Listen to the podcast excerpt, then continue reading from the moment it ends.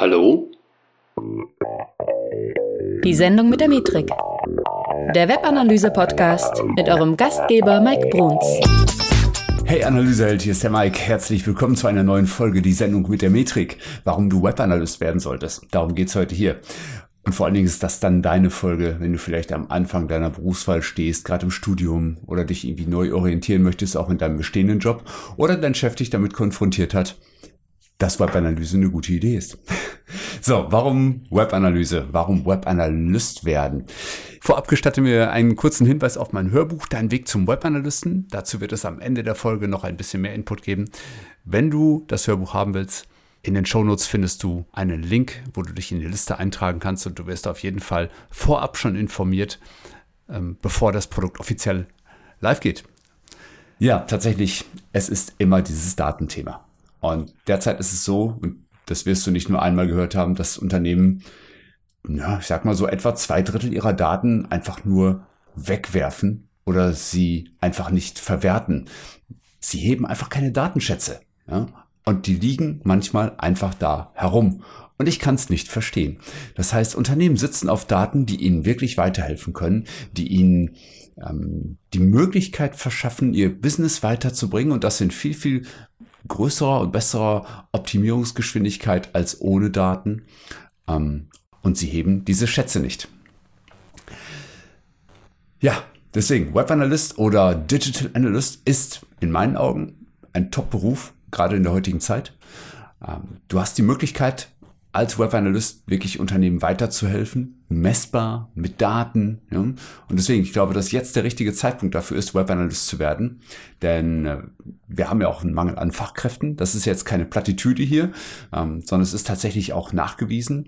Und es gibt verschiedene Studien, die sagen, dass uns in der IT und ich sag mal, der Bereich Webanalyse grenzt an diesen ganzen Bereich natürlich irgendwie mit an, in wenigen Jahren, also 2022, 2023, über eine Million Fachkräfte fehlen werden und davon gut ein Drittel aus dem Bereich Daten und Datenanalyse. Und ich finde ehrlicherweise, das ist ein deutliches Indiz dafür, dass es sich lohnt, in dieses Segment zu investieren. Auch für dich natürlich. Ne? Das heißt also, wenn du die Überlegung anstellst, vielleicht im Unternehmen Webanalyst zu werden, dann kann das nicht nur deinem Unternehmen was bringen, sondern dir letztendlich auch. Ja. Und es mangelt an Webanalysten. Es gibt unglaublich wenige da draußen. Ähm, der Jobmarkt ist relativ schwierig. Ne? Das hat man ja auch ähm, gehört in der Podcast-Folge mit Judith Kniepeis ja, äh, wo ich dann über das Thema Recruiting mit ihr gesprochen habe. Und daraus ergeben sich nun mal irgendwie Jobchancen. Ja, vor allem, weil ich, also zumindest meine Meinung, weil das Berufsfeld einfach unglaublich viele Facetten, also sprich Mischformen hat. Also du kannst als Webanalyst kannst du entweder, ich sag mal, tatsächlich Analyse mit bestehenden Daten äh, vornehmen. Das ist natürlich dann auch je nach Ausprägung der äh, des Unternehmens oder des Geschäftsmodells können das auch sehr viele unterschiedliche Kanäle sein, die du dort auswertest.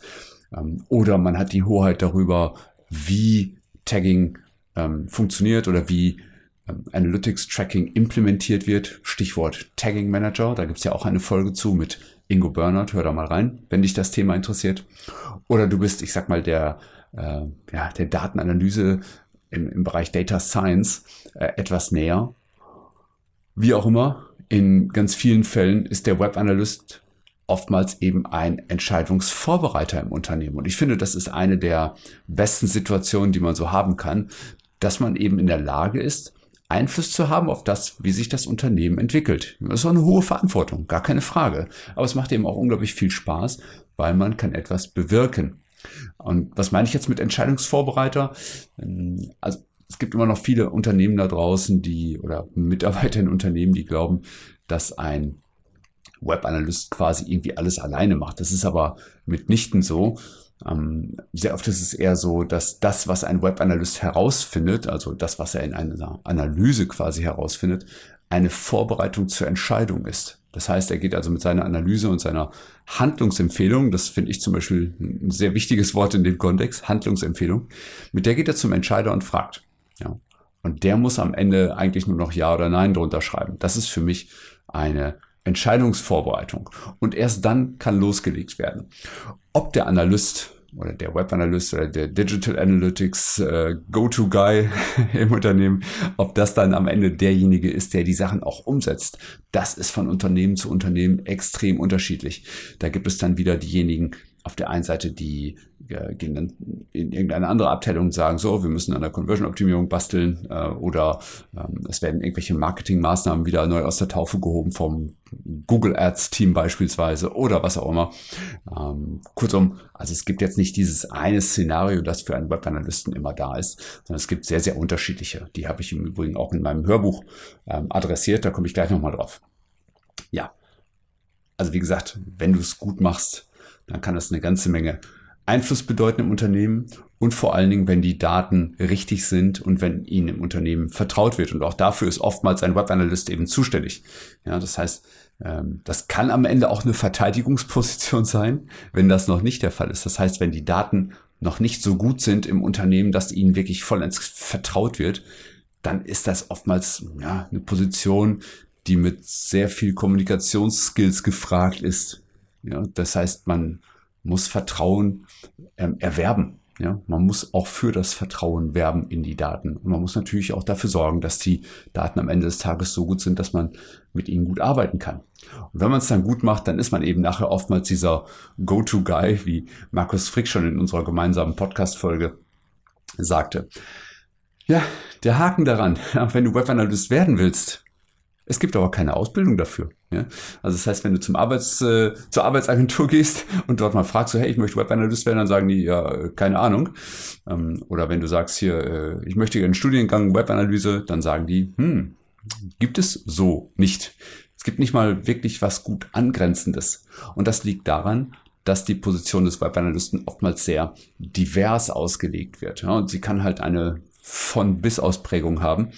Ähm, und ja, da gibt es einfach eine ganze Menge zu lernen in diesem Beruf und das eben nicht nur technisch, sondern eben auch was das Business angeht, was nämlich das Verständnis angeht für, ja, für das, was Webanalyse am Ende des Tages bewirken soll im Unternehmen. Und das ist genau eben der Punkt, wo ich gesagt habe, ich mache mich an ein Hörbuch, weil da draußen gibt es nichts, das dir sagt, wo du das Wissen herbekommst. Und ich wollte einfach mal erzählen, worauf du achten sollst, was der Job des Webanalysten überhaupt mal bewirkt, was Webanalyse überhaupt ist, in welchen Unternehmen du dabei tätig werden kannst oder was du wissen musst, wie du an das Wissen kommst. Und das sind ehrlicherweise fünf Stunden, mehr als fünf Stunden harter Input für dich. Ähm, Beta-Tests sind ja durch und ich bin mir ziemlich sicher, dass, ähm, dass dass die da nicht gelogen haben, als sie gesagt haben, das ist ein sehr gutes Hörbuch für dich, wenn du Webanalyst werden willst.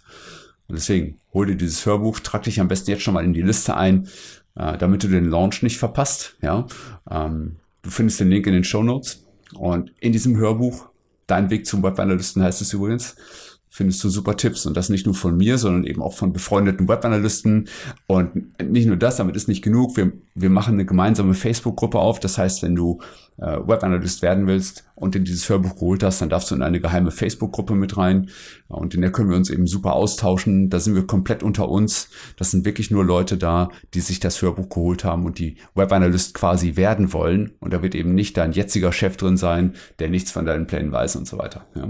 Und in dem Hörbuch gibt's auch Checklisten, Infos, Hinweise auf Blogposts, auf Podcasts, auf alles Mögliche, wo du dein Wissen herbekommen kannst. Alles wirklich ein riesen Bundle an Informationen, muss ich sagen. Ich war am Ende des Tages selber überrascht, wie viel das an Input bringt. Ja, und deswegen, ich kann dich nur animieren, äh, hol dir das Hörbuch, ja, ähm, trag dich jetzt schon mal in die Liste ein, damit du den Launch nicht verpasst. Und ähm, ja, also werde Webanalyst. Das ist eine gute Idee. Es ist die beste Zeit dafür.